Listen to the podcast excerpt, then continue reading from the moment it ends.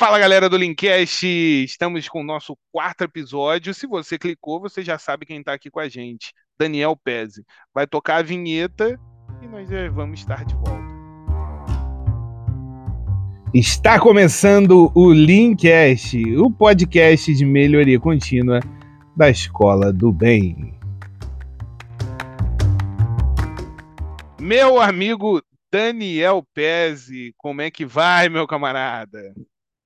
Grande Ramon Farias, que felicidade em revê-lo estar aqui novamente, hein? Muito é, prazer, estamos Daniel... aí a todos que nos escutam. Segunda, segunda participação solo, né? Mas Daniel é quase sócio aqui do Linkcast, né? Segunda participação solo e oficial, porque teve uma participação não oficial também. É, teve uma não oficial. E teve uma que foi, foi uma participação boa para cachorro, né? Que a gente falou sobre buzzword. Aí, yes, pô, coletivo, outro convidado, pô, cachorro latino. Mas para você que não conhece o Pez, Pez engenheiro mecânico, especialista em qualidade, produtividade, Lean Six Sigma, Black Belt, 15 anos de experiência com melhoria contínua e Uh, uma das paradas mais bacanas é que ele tem a cada dia mais se especializado em formar uma base sólida para a casinha Lean é, não cair com a primeira chuva, né, Pez? Exatamente, né? É, assim, se os anos, né? Se os anos de jornada, aí mais de 15 anos já na área de melhoria contínua, é, 17 anos só com Lean, né? Especificamente com Lean, e com tudo que, na verdade, é, a gente vai aprendendo que torna-se mais importante até mesmo que o Lean.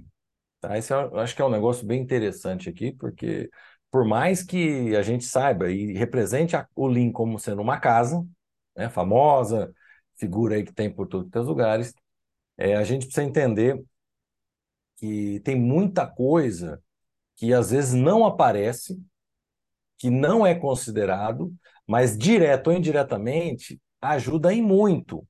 Talvez não a construir a casa, mas e sim a permitir a construção da casa. E eu confesso que aí está uma grande sacada, aí está algo que realmente vale a pena é, se dedicar e se empenhar para atingir. Muito mais, ou até mesmo antes de se pensar em atingir um livro. É. E, e, já que você começou, né, e falou, né, que são aí mais de, de 15 anos, né, 17, só com Lean, diz aí pra galera, né, eu sei que teve uma galera que já te ouviu na primeira vez, mas como é que esse, essa questão do Lean entrou aí na, na tua vida?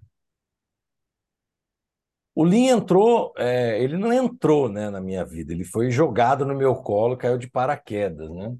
É, eu já atuava, atuo atuava na, na, na, empresa onde eu estava na área de, da melhoria de processo, né? sempre atuei com melhoria de processo, até antes mesmo de sair da faculdade já tinha a visão é, de atuar com melhoria de processo, já tinha uma, um, uma participação através ali do, do, nosso diretor acadêmico na faculdade, que era uma média empresa, então a gente tinha sempre essa visão de olhar algo, entender o processo, falar, vamos melhorar esse processo. E em meados de 2006, né, eu atuava na empresa, estava na, área da engenharia de produção, é, e aí eu fui convidado a migrar para a área de processos, na, na área da gestão integrada da empresa, aonde um dos desafios que surgiu logo na sequência foi essa questão de implantar o Lean. E eu já vou dizer aqui que estou usando implantar o Lean para ficar mais fácil de entender porque a gente sabe que o Lean é filosofia e não se implanta filosofia, mas para ficar fácil dos ouvintes entenderem, vamos usar a terminologia implantar. Então... Que bom que você falou, porque se, pô, se tu não tivesse falado, tu sabe que a galera que ouvia, né, tem uns chiitas aí que ouve a gente. Tem uns chiitas, pô, né? vai, ia postar aí no, no, nas redes sociais falando assim, ó, Daniel Pese por prega heresia no Linkcast entendeu? Mas então é, me veio, foi dada essa missão, e ao contrário do que existe hoje, um, podcasts, treinamentos online, treinamentos gratuitos, palestras, PowerPoints, livros digitais, na época não existia praticamente nada disso. Né? Se você quisesse acessar e ter acesso ao conteúdo Lean, no Brasil existia em torno de duas ou três consultorias né, que mais ou menos entendiam do assunto, uma era a referência nacional, e você tinha muito pouco material didático, um ou outro livro, uma outra apostila. Basicamente, uhum. você se restringia a contratar ou participar de algum treinamento aberto dessas consultorias. Então, basicamente, eu tive, né, literalmente, que construir o avião com ele em voo. Né? É, o que me facilitou muito é, foi justamente o fato de que a empresa onde eu estava já possuía tudo aquilo que eu falei que facilita e possibilita a construção da casa. Hum. Então, era uma empresa que já vinha passando por diversos processos de transformação, diversos processos de mudança cultural, o que facilitou em muito a atuação, né? A atuação de mais um contexto cultural, vamos dizer assim. Não houve uma mudança tão radical, por quê? Não porque a mudança não seja, né, vamos dar da água para o vinho, mas porque o contexto cultural da empresa já era um contexto de mudança. A mudança já não, não existia tanta resistência à mudança dentro daquela empresa, porque era uma empresa que já vinha passando por constantes processos de mudança. Então, mudar já não era algo negativo. Uhum. As pessoas da organização já aceitavam melhor essa questão de mudar. Então, o sucesso foi muito grande. Em pouco tempo, a gente conseguiu grandes resultados e grandes melhorias, tá? sem ter que fazer coisas muito mirabolantes. Porque qualquer pequena coisa que foi feita foi muito bem aceita e foi colocada em prática de forma rápida e duradoura. Não. Cenário que hoje a gente praticamente não vê na maioria das empresas que estão justamente iniciando ou estão no início de uma jornada de transformação cultural. E essa, essa transformação cultural, ela passa, né, o, a gente vai falar daqui a pouco aí sobre o livro, né, mas ela passa pelo, pela identificação dos desperdícios, né, se a gente não souber como identificar, fica difícil, né. Então, para a galera, né, que está ouvindo a gente, o PESE, nós vamos falar sobre esse livro, né, um jeito diferente de enxergar os sete desperdícios, né, ele vem ajudando a galera a ter esse, esse, essa nova visualização. Mas eu queria saber de você, né, qual, quais são as melhores formas de identificarmos esses desperdícios no dia a dia, no nosso ambiente organizacional. E se tem uma diferença muito grande entre um e outro, né, enxergar um desperdício no dia a dia, que é o caso do livro, e, e no ambiente organizacional. Ou, é, ou a gente consegue fazer as analogias que você fez no dia a dia dentro da organização também? Eu diria o seguinte, tá? É, enxergar desperdício é o básico, não só do Lean, como de diversas outras é, filosofias, metodologias, culturas que estão por aí. Tá? Eliminar desperdícios é até uma questão é, de dignidade, é uma questão de respeito. Sobrevivência. Né? De sobrevivência. É, nós estamos vivendo, nós estamos numa, entrando numa era de cada vez maior escassez de recursos. Então, aprender a viver com o mínimo necessário é, vai ser a questão de sobrevivência no futuro. Tá? Eu falo assim: é, se você quiser se tornar o profissional do futuro, aprenda hoje a eliminar desperdícios. Porque no futuro, cometer desperdício será considerado crime. Será crime. Como nós já, diversos cineastas já meio que é, ilustraram isso em alguns filmes. Né? Então, assim, vai ser tudo regulado, até chegar talvez o exagero do oxigênio ser regulado. Então, sim, é preciso aprender a se viver com o mínimo necessário, seja na vida pessoal, seja na vida profissional. Enxergar desperdício no dia a dia é muito fácil. Sabe por que é muito fácil? Porque você consegue ter algo que no corporativo é um pouco mais difícil. Você consegue, consegue ter a total e absoluta visão do cliente. Você consegue saber o que é valor para o cliente, porque o cliente é você mesmo. Uhum. Às vezes no mundo corporativo é difícil ter essa, essa percepção, é difícil ter acesso a essa informação. Qual é a visão? O que é valor para o cliente? Na vida, vida, no dia a dia da nossa vida cotidiana, isso é muito fácil. Você é o cliente. Então você vai falar assim: peraí, mas isso é valor? Será que eu estou dando é, um uso digno para o meu recurso, e aí pode ser o seu dinheiro, né, direta ou indiretamente, porque se você desperdiça alimento, bebida, energia elétrica, qualquer outro tipo de recurso, está indo o seu dinheiro. E quando você desperdiça o seu dinheiro, você está desperdiçando um recurso extremamente nobre, que uhum. é o seu uhum. tempo, o qual você usa para adquirir dinheiro. Então, será que você está dando uso digno ao seu tempo? Até mesmo quando você resolve dormir até mais tarde, de sábado domingo ou feriados. Até mesmo quando você resolve é, é, fazer algo que, num primeiro momento, não vai impactar em nada a sua vida, mas também não vai trazer nada de, de positivo. Então, você poderia estar usando esse tempo, essa energia, em outra coisa? Então, começar a fazer essas perguntas, começar a fazer esses questionamentos, eu estou usando dignamente o meu tempo? Eu estou usando dignamente o meu recurso? E os cases ajudam justamente a ilustrar e, e, começar a abrir a mente das pessoas para as perguntas que precisam ser feitas, para os pontos que precisam ser observados. Porque, lógico, o que está no livro, o que está nos cases, é tudo dentro da minha ótica, do que é valor para mim. Pode ter pessoas que vão assim, mas espera isso aqui para mim não é desperdício, porque para mim isso é valor. Ok. Mas até a pessoa, ao questionar e fazer isso, ela entendeu a questão de enxergar. Ela abriu a mente dela para botar na balança o valor que você uhum. está fazendo e o valor que, que é valor para você. Então a grande sacada está aí, é começar a, a, entender que você precisa ter essa balança no seu dia a dia. Que eu estou fazendo versus o que é valor para mim. Ops, ops, ops, ops. A partir do momento que você pega essa sistemática e você pega esse entendimento, você consegue transportar esse modelo para o seu dia a dia na empresa, para o seu lado corporativo. E aí você vai começar a enxergar. Mas qual que é a diferença? Na empresa, você não vai fazer a balança com o que você está fazendo e com o seu valor. Tem que ser o valor do cliente. Então, aí talvez a grande dificuldade das pessoas enxergarem desperdícios em seus processos é porque a empresa não provém para elas o que é valor para o cliente. É, então, não, não está tão só nos profissionais quando nós estamos falando em enxergar o desperdício dentro dos processos. E, muito, e, e, muitas das vezes dentro das organizações, né, é, você tem o valor do cliente, a galera olha sempre para o cliente final e esquece que internamente você também tem clientes, né? Sim, você, você tem essa questão do cliente interno e externo, né?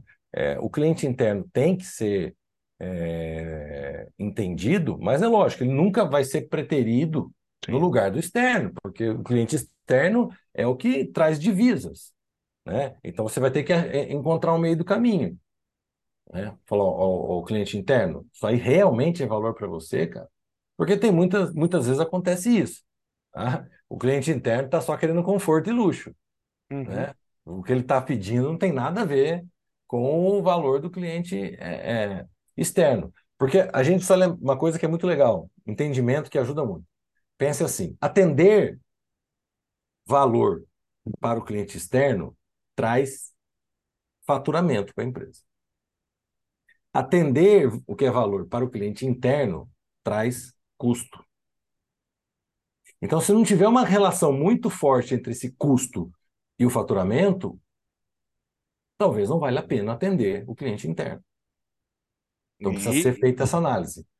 É, esse é um, um ponto que eu vou te falar que é blow mind aqui, né? não, não tinha pensado muito não, mas é verdade, é, é, atender cliente interno, custo. Atender cliente externo é, é receita. Fantástico, fantástico.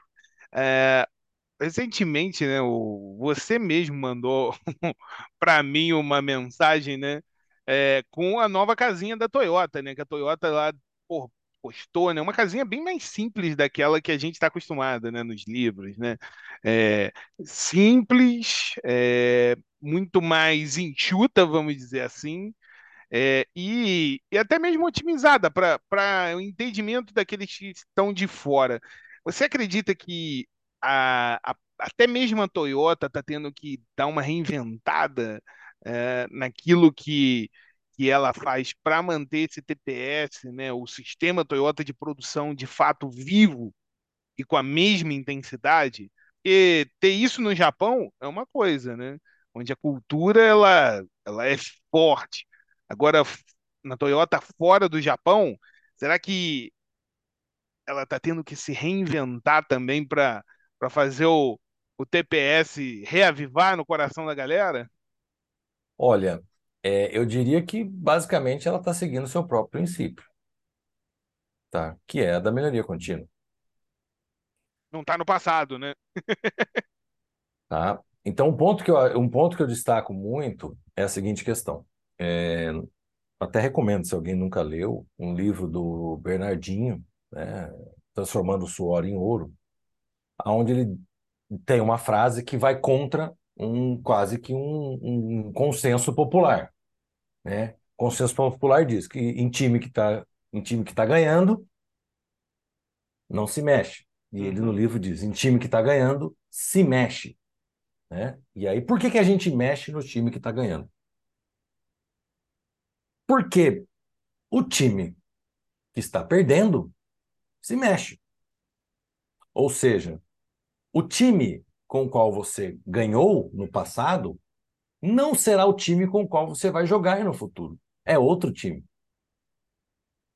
Então, quais são, muito grandes são as chances desse time do futuro ser melhor do que você se você não fizer nada.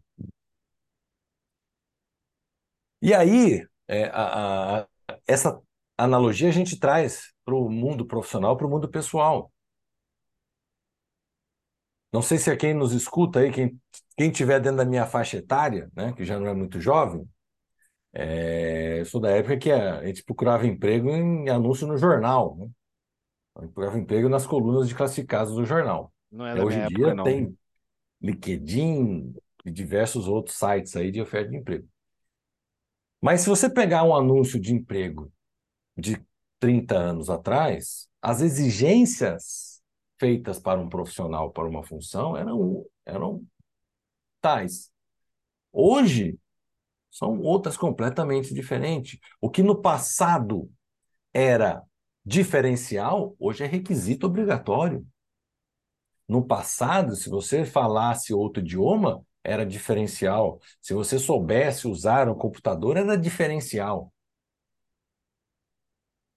Hoje em dia é requisito, tem que saber N, N tipos de softwares, tem que falar N idiomas, tem que entender linguagem de programação, tem que usar aplicativos, tem que saber fazer. Ou seja, só aumenta a lista de requisitos obrigatórios. Então, os profissionais, a, a, a, o, nós, enquanto pessoas, enquanto profissionais, nós precisamos evoluir. Porque se a gente não evoluir, a gente fica para trás. O nosso concorrente, que está batendo na porta para entrar e tomar o nosso lugar, ele está vindo muito mais preparado do que a gente.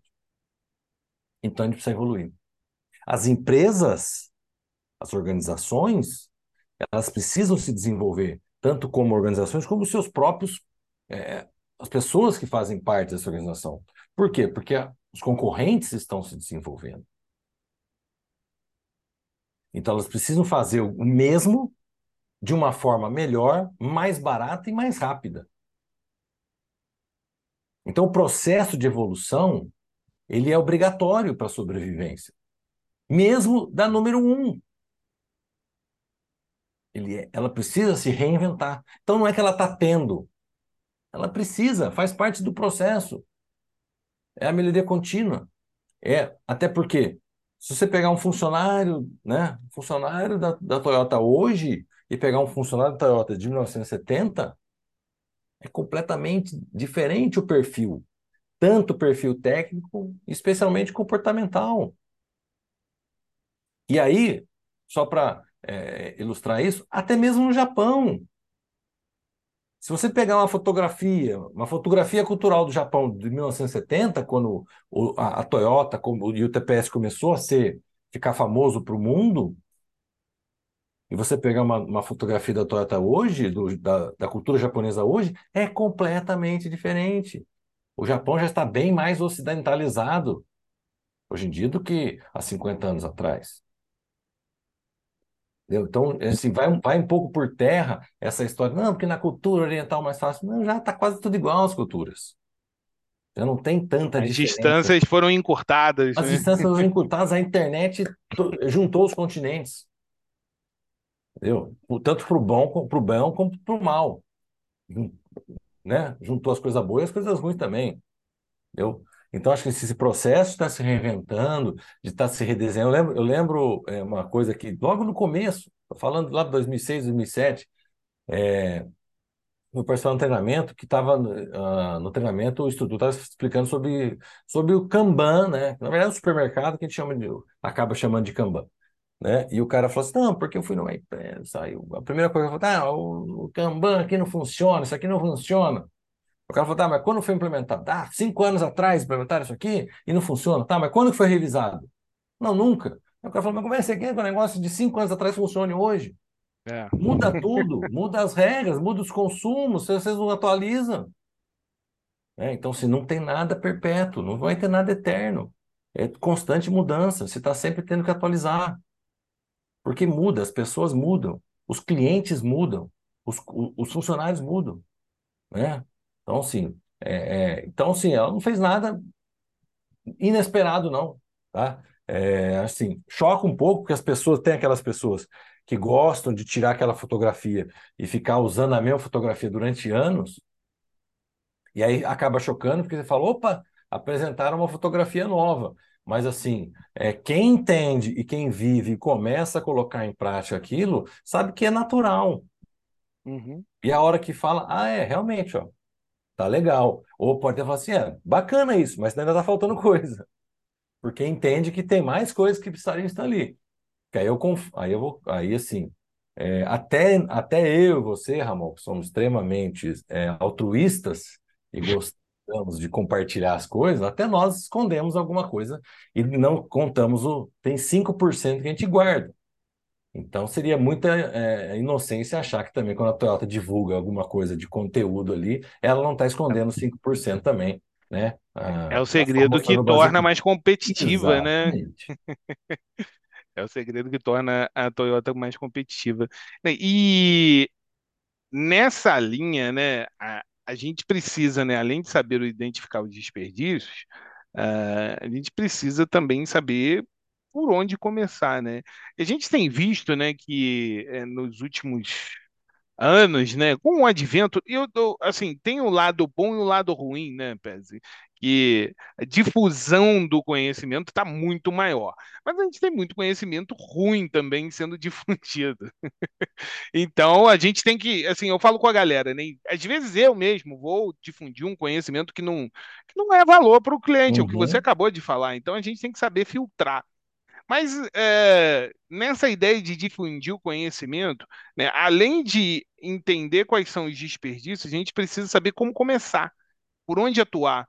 Como é que a gente inicia né, essa jornada dentro da nossa organização? Como é que a gente modifica a jornada uhum. é, da nossa empresa? Né?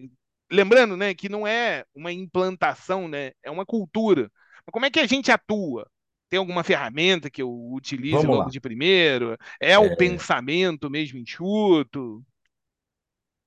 Tem, dois, tem duas formas. Tem duas formas. Uma que é demorada, é, no sentido que demora para apresentar resultados, mas que quando apresenta dá resultados sólidos e duradouros, né? E tem uma outra que acaba dando de resultados mais depressa, mas precisa tomar cuidado, porque senão os resultados não são duradouros e pode vir tudo a desmoronar. Tá? É, um ponto que é importante, acho que é o seguinte, conforme você falou, tem muita coisa sendo difundida por aí e tem muita coisa que, tá, que foi transformada em roteiro, em, Fórmula em, mágica. Em, não, não, nem script. Tá? Então, assim, vou dar um exemplo bem bobo aqui. É, quem me acompanha sabe o quanto eu defendo e digo a importância de se ter um bom processo de gestão da rotina, um gerenciamento diário. Eu fui prestar um serviço numa, numa, num cliente, o qual falou assim: não, a parte de gerenciamento diário, gestão, nós já estamos garantidos. Acabou de ser uma consultoria aqui, ano passado. Não está rodando perfeito. Ah, então beleza. Então nem vou me preocupar com isso. Vamos partir para essa parte aqui. E ok. Aí, quando eu fui entender, quando eu fui ver com os meus próprios olhos, eu fui ao Gemba Né? O Gente Gambúcio, vai e veja. O que, que era o gerenciamento diário deles, a gestão da rotina? Cara, era um roteiro, era um teatro. Era uma agenda a ser seguida. E eu perguntava, mas por que, que vocês estão fazendo isso? O que, que sai de resultado? Não, a gente tem que cumprir a agenda.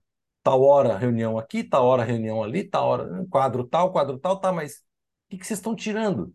No dia a dia, qual é o ganho? O que está mudando? O que está melhorando? Ah, isso a gente não está percebendo, não, mas a gente está fazendo a gestão da rotina. Vocês estão seguindo um roteiro, vocês estão interpretando um papel, né? E tem muita gente difundindo isso, uhum. né? Esse script dessa peça teatral. Então, é, fugindo um pouco desse modelo, eu gosto de coisas bem simples. Então, primeira, primeira dica, se você quer, né, vamos pensar assim, a mudança rápida. Mudança rápida no sentido de começar a dar resultado. Não sei se todo mundo já ouviu falar de OEE. Tá? Fantástico. Mas não é para implantar OE. Né? OE é Overall, é, é, overall efficient, Equipment Efficient. Então, eficiência global de equipamento. Se parte de três princípios: disponibilidade, qualidade e produtividade. Então, o que eu digo? Primeira coisa, vá aos processos e veja como está a disponibilidade. O que significa isso? Eles passam mais tempo quebrados, parados ou produzindo. Então você precisa se preocupar em ter um processo que fica 90% do tempo disponível para produzir. 10% a gente aceita que ele esteja parado devido a algum problema. Então a primeira coisa que você tem que buscar, você tem que ter disponibilidade. Quando você precisar, o equipamento tem que estar disponível. Então, o parque fabril tem que estar disponível. Então você vai buscar 90%, no mínimo, tua meta. Tem que ter 90% de disponibilidade. Quando você estiver chegando nisso aí, qual é a próxima meta? Qualidade. Agora eu tenho disponibilidade para fazer e agora eu preciso entender se eu estou fazendo bem. Então você vai buscar também, no mínimo, os 90% de qualidade. Aprender a fazer. Fazer correto. Buscar no mínimo. Tá? Eu sei que muita gente pode estar pensando, mas 90 é pouco. Concordo, 90 é pouco. Mas nós estamos falando de primeiro passo, gente. Nós falando primeira pernada. Você vai buscar os 90%. Tenho Parque Frabil disponível, aprendi a fazer 90%, aí que você vai olhar para a produtividade. Ou seja, a velocidade como você vai. Aí você vai tentar fazer mais depressa. Mas onde muitas empresas erram? Começam querendo fazer mais depressa. E não sabem nem fazer direito e nem tem o parque Fabril disponível. Então, primeiro passo, comece, olhe para um processo, processo a processo. Processo A, processo B, processo C. Disponibilidade, qualidade, produtividade. Deu 90 nos todos? Beleza, agora vamos buscar, vamos aumentar essa meta. Vamos buscar mais, 95, 93, 95, 97. Disponibilidade, 97. Uma baita disponibilidade. Produtividade, 97. Uma baita produtividade. Qualidade, no mínimo 100. Dígito de igualdade tem que ser 100. Então, isso você vai melhorar, isso vai trazer ganhos, vai trazer resultados, mas isso você não está garantindo nada. Tudo isso aqui pode vir por água abaixo. Mas isso vai te dar, trazer um resultado rápido. Vai trazer ganho até mesmo para patrocinar a parte importante, que aí é a mudança cultural, é o pensamento enxuto.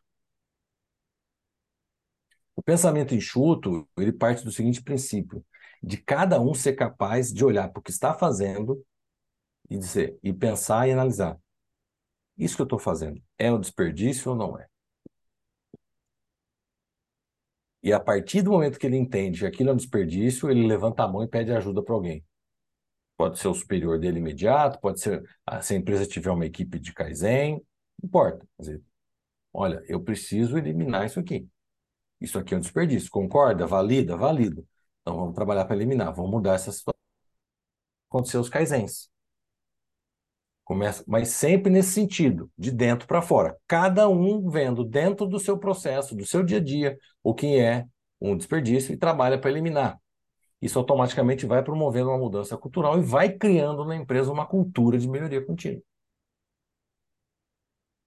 Isso, eu estou falando isso no âmbito todo. Então, aqui, onde a gente está nos 90, 90, 90, e isso ajuda a sair dos 90, 90.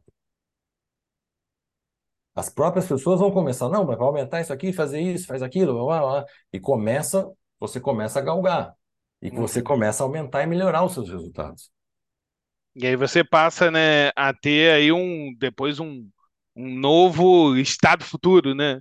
Porque no início a gente não vai estar 90, 90, 90, né? Esse é o nosso estado futuro. Em termos de processo, é o estado futuro. Em termos de pessoa, não existe estado futuro. É. Então, o estado futuro é amanhã ser melhor que hoje, só esse. Então, por quê? Porque eu vou, eu estou evoluindo, eu estou desenvolvendo as pessoas, eu estou melhorando a capacidade das pessoas, no primeiro momento, a identificar desperdício. Depois eu preciso começar a investir nas pessoas e capacitá-las a resolver desperdício, a eliminar desperdício. E aí eu vou aí, aí entra o processo ferramental, onde você começa a ensinar ferramentas. Que, que as empresas fazem? Não, ensina um monte de ferramenta e fala para o cara, ei, elimina desperdício. Mas o coitado nem enxerga. Ele nem enxerga. Ele tá, ele tá, ele é um, Rambo cheio de armas e ferramentas dentro de uma caverna escura. Ele não enxerga nada. Ele tá com tudo aquilo e tá sem nada, tá na mesma, porque ele não enxerga nada. O principal função não foi, não foi atribuída a ele, que é conseguir enxergar. É isso aí. Essa, essa visibilidade do, do todo é importante no, no início, né? Para depois você ir para o micro, né? Você vê o macro, depois você vai vai fazendo o que a galera lá na, na empresa que eu trabalhei falava scope down, né? Tu vai descendo até o, o é menorzinho é preciso, É preciso é, entender, tá? É, nessa empresa em que eu iniciei minha carreira, um pouco antes, eu tinha feito o mapeamento de todos os processos da empresa. Então, eu tinha mapeado e sabia etapa por etapa tudo que acontecia da empresa, desde a hora que o cliente ligava para fazer um pedido, até a hora que o caminhão saía com o pedido dele. Eu sabia exatamente todas as atividades que aconteciam, porque eu tinha tudo isso mapeado transação por transação no RP que acontecia. Etapa por etapa, departamento por departamento, departamento, movimentação por movimentação. Eu, sabia, eu tinha tudo isso mapeado. Nós fizemos um mapeamento da empresa inteira, mapeamento de processos. Ah, como é que, como é que você recebe um pedido do cliente? Sentava do lado da pessoa e ficava anotando. Ah, ela atende o telefone, anota no papel, depois passa para o. abre o sistema na transação tal, faz isso, isso. Eu tinha todas as atividades. Atividade para atividade. Então eu conhecia o todo no, no micro, eu conhecia o macro no micro. Então, quando começou esse processo, eu sabia exatamente, ó, isso aqui tem que ser assim, aqui nós vamos fazer assado, uhum. né? Eu tinha mais ou menos um entendimento, uma visibilidade das coisas que precisavam, eu, e aonde que tinha que ir com ferramenta, onde que tinha que ir com, com pensamento, onde que ia com os dois, onde ia precisar de equipe de apoio, onde não ia precisar. Então, o principal problema que eu vejo hoje é quando, num processo de transformação, não se para para entender a realidade da empresa. Ou, usando, não se faz um mapeamento do estado atual que não necessariamente significa ir lá e fazer um VSM, mas é, é sentar e entender como é que as coisas funcionam hoje em dia. Como é que Tirar as coisas foto, acontecem. né? Tirar foto e analisar a foto e entender. É, é igual você vai no médico. O médico pode ter tratado mais de 100 mil pessoas com a mesma doença que você. Mas ele, antes de te receitar algo, ele vai tentar entender exatamente o que está se passando com você. Porque ele não vai te prescrever um tratamento 100% igual ao que ele prescreveu para todo mundo. Não ele deveria, né? É, não, deveria. Vamos pensar assim, fala médico, médico mesmo, né? É, não emissor de receita. Então ele vai te passar talvez um medicamento diferente, talvez uma dosagem diferente, com um adicional de algo ou não, entendeu? Então tem que ser uma coisa é, é, personalizada, né? Eu falo, eu, a gente vê muito assim, nossa, dieta, né? Nossa, perdi tantos quilos. Nossa, o que, que você fez? Eu fiz isso, isso. A pessoa faz a mesma coisa, não dá certo. Por quê? Porque aquilo deu certo para a realidade daquela pessoa. Fazer igual não garante que você vai obter os mesmos resultados. Porque a sua realidade, com certeza, por menor que seja a diferença, é diferente do outro. Então é preciso fazer esse entendimento, fazer esse, esse, esse diagnóstico, entender, tentar entender o máximo possível as situações e aí sim entrar com as melhores é, é, tratativas para os pontos específicos. Vai ter um roteirinho que é mais ou menos padrão? Vai. Acaba sempre tendo. Tá? Mas não dá para ser o escopo 100% igualzinho fez em A, fez em B, ainda mais se o que fez em A, fez em B, fez há 20, 30 anos atrás. Aí, muito provavelmente, né? Não vai. Se, se você. É aquela frase, né, que não, não faço a mínima ideia de quem seja, mas aí, quando a gente não sabe, a gente põe o Einstein ou a Clarice Lispector, que aí o pessoal respeita. É, se você faz as mesmas coisas que fazia antes, não vai querer ter o, resultados diferentes, né? Essa frase é famosa. Eu juro por Deus que eu não. Eu não sei se ele falou, eu não tenho certeza. Eu tá? também não, mas a gente eu coloca, já, né? Einstein, coloca, coloca uh, Ford, é, né, eu a gente tá no linha. Agora, se a gente tivesse em algum outro lugar, a gente colocava Clarice Lispector, que também Eu já vale. pesquisei muita frase aí e descobri que a pessoa nunca falou a nunca frase. falou, né? Eu lembro, né, então... né? Quando a gente, quando a gente iniciou os nossos bate-papos, a gente era o desmistificador de frases, é, lembra? tem. A mais, a mais legal é a do Abraham Lincoln, né? Que nunca nem sequer cortou uma árvore, e o povo falando que Afiar ele o machado. o machado, nem sequer cortou a árvore, quanto mais amolar o machado. Então, assim, é... É, e essa eu já vi, assim, é, diversas vezes, né? Assim, assim ah, em cada frase ele muda o tempo, né? Ah, eu vou gastar, se me der nove horas, eu vou gastar quatro. Se me der seis horas, então muda a frase. Numericamente, né, as proporções mudam. Então você fala, cara, é. Mas é aquela história, né? Tem. É.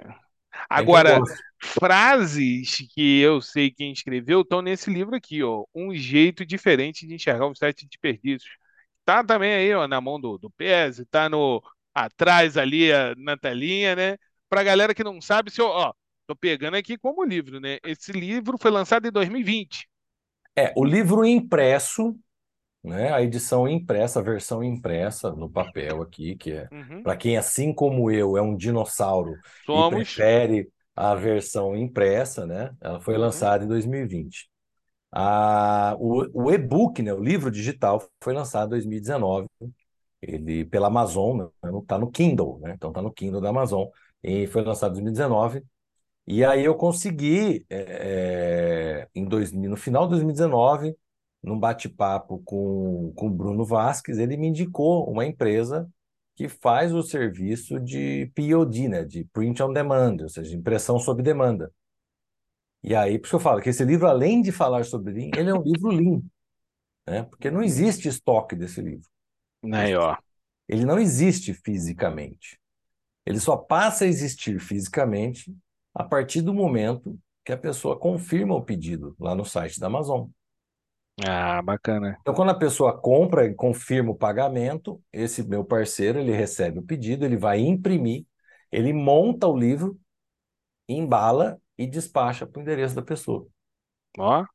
É. Isso tem uma vantagem é, que é reduz em muito um custo para se lançar um livro. Uhum.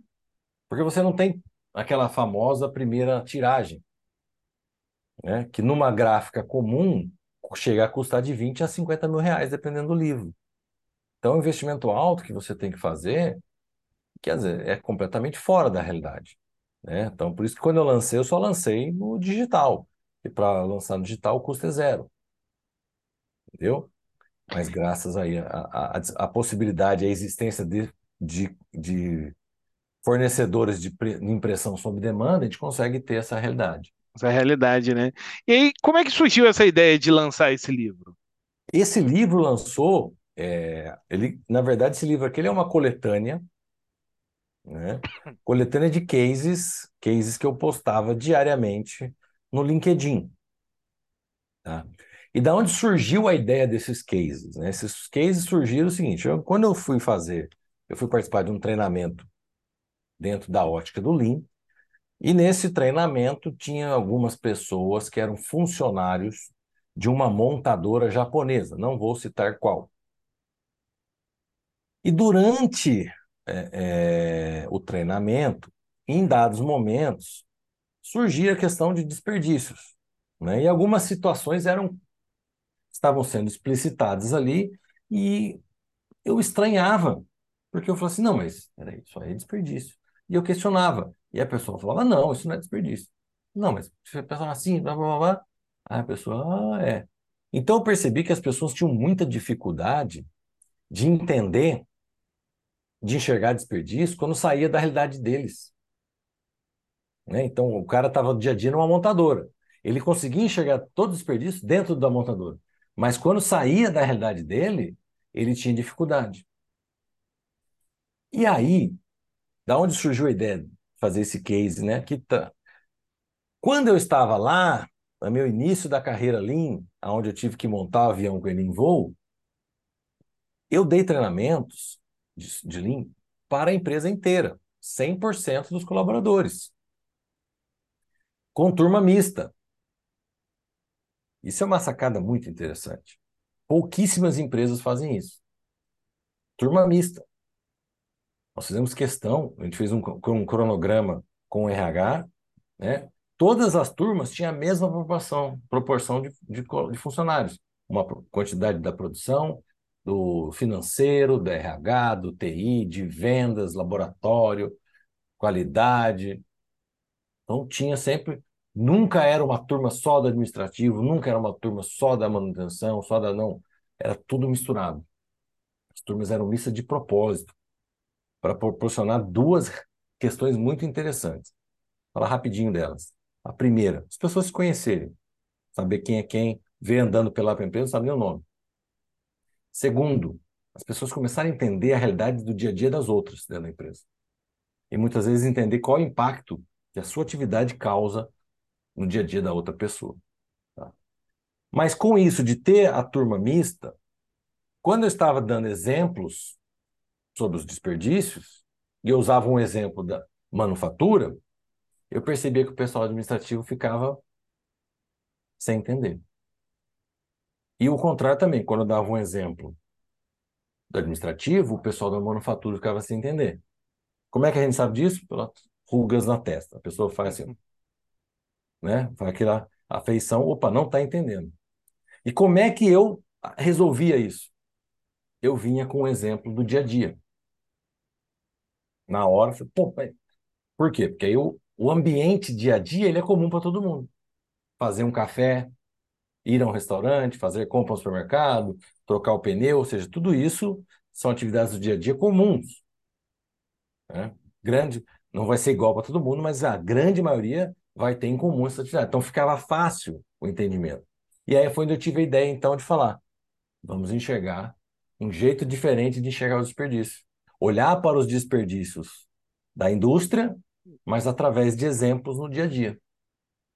Um novo olhar, né? Um novo olhar. E aí nasceu o post, a série de posts, um jeito diferente de enxergar desperdício. Quando eu já estava lá com mais de 100, né, e, e, e quem me conhece sabe que eu sou uma pessoa meia com toque para a organização, né? eu tinha tudo isso catalogado. Cada post guardadinho no computador registradinho. A pessoa falou assim: não, por que você não faz um, não escreve um livro? Né? Até porque o LinkedIn ele é uma péssima ferramenta para você buscar coisas antigas. Né? O acesso a coisas antigas é muito, é muito difícil. Não é impossível, mas é muito difícil. E aí veio então a ideia de fazer o livro, justamente para trazer, né? Tem posts aí que foram colocados em 2017. Né? Tem posts que estão no livro. O livro saiu em 2019, com posts de 2017 2018 que já você não consegue acessar no LinkedIn. A não ser que, assim como eu, você tenha tudo guardado os links. Do contrário, se você for pesquisar na, lá no meu, na minha página, você não vai achar. Tá? Então daí fizeram a coletânea, tá? Mas coletânea tinha mais de, mais de 100, quase 200. Vamos colocar todos? Não faz muito sentido. Então, na época, como eu conseguia ter uma, fazer um Sérgio, eu fui buscar os mais, os que mais geraram engajamento, engajamento. que mais geraram é, away ali, que teve comentários, tal, não sei o que, sei lá. E eu escolhi 50. Né? Uh, o primeiro obrigatório, o primeiro post, que foi, foi um sucesso, que foi. Né, até falou, bom, que deu a ideia de transformar numa série, primeiro, tamanho, o barulho que fez o primeiro, e mais 49, sendo sete de cada categoria. Tá? E aí tá um, um, uma coisa bacana, né? Você falou sete de cada categoria e você fala de sete desperdícios. Por que não oito, nove, dez, vinte e três, como a gente tem vindo aí, visto aí? Só sete desperdícios. Então, é, a explicação é simples e, e, e fácil de entender é, no seguinte ponto: desperdício. Né? Qual, é, qual é a definição de desperdício? Vamos começar por aí. Né? É, qualquer, qualquer atividade que consome recursos, mas não agrega valor ao cliente. Então, nós estamos falando de consumo de recursos. Tá? Então, o desperdício ele parte do princípio de um consumo de um recurso. Ok. Então, o desperdício, o que, que é o desperdício? É como eu não uso dignamente um recurso. Então, ele é o como, né? é a forma como eu estou desperdiçando. E o recurso é o que eu estou desperdiçando. Então, esse recurso pode ser tempo, pode ser dinheiro, pode ser matéria-prima, pode ser equipamento, pode ser pessoas, pode ser conhecimento, pode ser informação, pode ser intelectual, pode ser espaço, pode ser diversas, diversos tipos de recursos.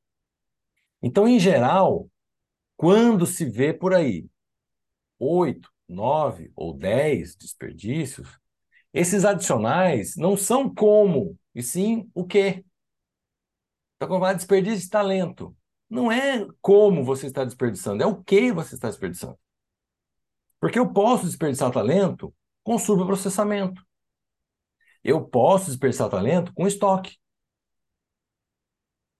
Então, o, em geral, essas categorias adicionais, elas são o quê? É o recurso que está sendo desperdiçado. Então, por isso que para mim não faz sentido chamar de uma categoria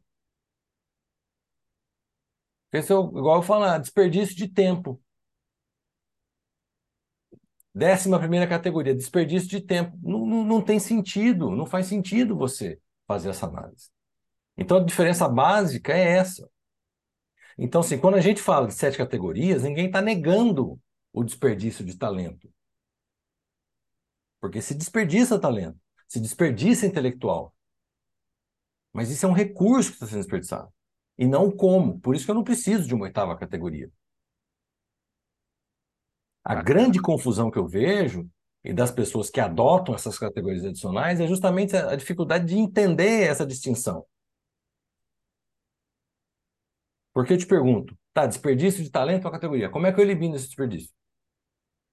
Eu demito a pessoa que é super qualificada? Ou você Entendeu? dá algo que agrega valor para a carreira delas, né? Eu, eu, acho que esse ponto aí é algo que a galera não, ainda não tinha ouvido, né? Vale a não, pena. E vou falar um, vou falar um porquê. Até para mim mesmo isso é novo. Eu tive esse insight eh, ano passado. Ah, porque é, é, é... Imagina o seguinte: você vive algo, mas você não consegue falar para os outros por quê? Você não consegue se expressar. E isso veio. Não, mas, nossa, mas tá, pô, Daniel, tá, né? Como dizia um amigo meu, tá, isso tá mais na cara que nariz.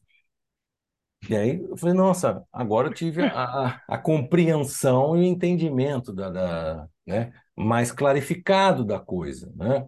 Então, assim, porque, desculpa, mas nunca me convenceu as pessoas que são contra, que são a favor da oitava categoria, dizem que no Lean só existe sete, porque na época de Taishi Ono não existia desperdício de talento. Não. O Lincoln, o, o, todo o conceito do TPS surgiu, nasceu justamente de uma situação onde estava tendo um desperdício de talento. Quando o Sakishi Toyoda, ao observar sua mãe operando o TEAR, fala: Nossa, mas essas atividades não agregam valor. O que estava sendo desperdiçado ali? Talento da mãe. É o recurso humano. Quando ele cria né, o, o, o, o Jidoka, quando ele começa a desenvolver os dispositivos, os Pokayokis, no TEAR, cara, ele está deixando de desperdiçar o talento da mãe, o recurso humano que era a mãe dele, o tempo da mãe dele. Então, não faz sentido quem defende a oitava categoria dizer porque é porque no Japão não existia. Como não? Sempre existiu, foi o começo de tudo. Tudo nasceu a partir de uma pessoa que olhou para outra trabalhando e pensou: cara, isso é um desperdício. E aí eu vou mais além. Se você, eu já tive diversas experiências de Yogemba, né, é, visitando clientes, e teve um, há um tempo atrás, que eu fui, e era um Gemba bem agressivo. E olha que eu já estive em diversos Gembas agressivos. Mas esse me impressionou, como era agressivo, é, em termos de condição, né? Uma condição bem agressiva, bem, eu me senti extremamente desconfortável, né? Tudo bem, eu não, não sou um profissional 100% de, da área fabril, já fui, hoje não sou mais, então mas eu achei muito, muito desconfortável. E ao voltar né, para o ambiente administrativo, onde eu estava fazendo os trabalhos pessoal, eu, eu ouvia muita reclamação das pessoas em relação à operação. Eu falo assim, eu virei para um e falei assim, cara, você já foi visitar lá? Já foi lá? Ele falou, não, nunca visitei. Então vai. Chora, ajoelha para o teu gestor, pede para você ir. Uma visitinha rápida, só para você entender, porque não, qualquer coisa que você fale aqui de errado, que você acuse, que você diga que é, é que é descaso, que é relaxo, que é má vontade de quem está lá, você só pode fazer essa afirmação se você já esteve lá, um, nem que seja por uma hora. Porque você precisa entender o cenário que está lá para poder entender certas situações. Então, e aí eu falo o papel do gestor. O gestor ele precisa ir para o Gemba e observar a sua operação entender. Se fosse ele no lugar daquela pessoa, ele se sentiria 100% aproveitado de forma digna ou ele estaria sendo desperdiçado? Então, assim, é onde entra a questão, falar, a empatia nasce do Gemba. Uhum.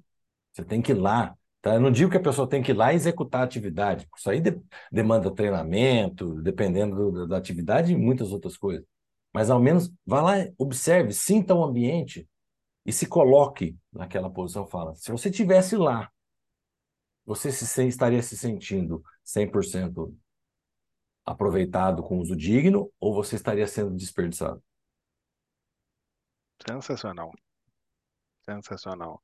É, uma pena, meu amigo Daniel Pérez, mas a gente está chegando ao final. final, o mas, bom... pô, você está sempre aqui, né? O bom é que. É, o bom do final é que ele já aumenta a vontade mais. pelo próximo. É isso aí. mas foi sensacional. Até anotei aqui algumas, alguns pontos aqui que com certeza a gente vai, vai divulgando ao longo do, das semanas, né? Do, dois pontos que, que me chamaram bastante atenção e foi nesse finalzinho, né? Esse finalzinho podia.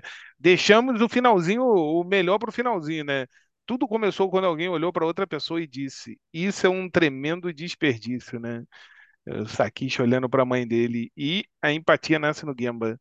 Isso daí que você falou, né? De fato, quando, quando a gente é, quer entender, seja cliente interno, seja cliente externo, seja o próximo, a gente precisa ir e ver a situação que essa galera tá, tá enfrentando.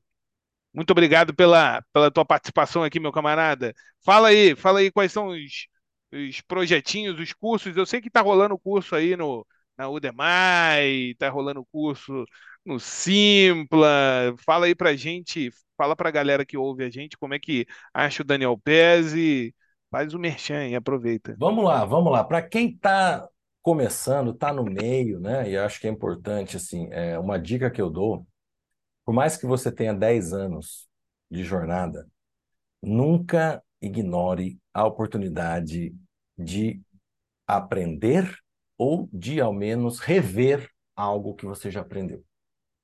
Tá? Por quê? Por um simples motivo. Você de hoje é muito diferente de você de 10 anos atrás.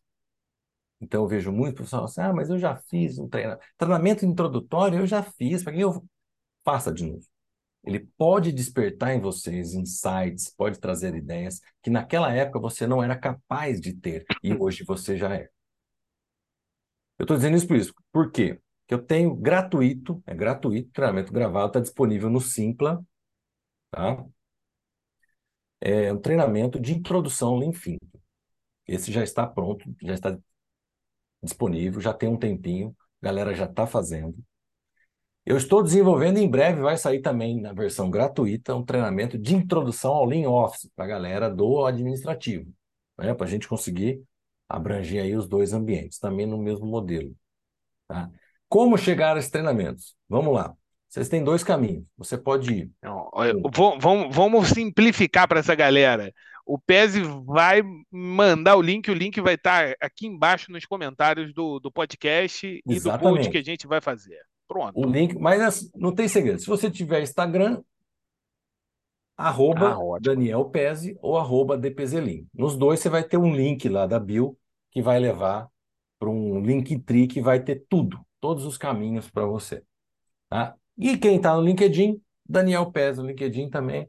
Entra lá, me chama, pode adicionar. Para de frescura, de ah, não vou adicionar, vou ficar com medo, com vergonha. Pode adicionar, chama no chat, tira dúvida, faz pergunta, tá? Porque eu sou gente como a gente. Então, todo mundo aqui somos seres humanos, tá? Então, dois treinamentos gratuitos, e lá você vai ter acesso a outros treinamentos que não são gratuitos, mas que são extremamente recomendados para quem está na jornada e para quem quer avançar, tanto na questão de ferramentas do Lean, como a questão de enxergar desperdícios. Tá?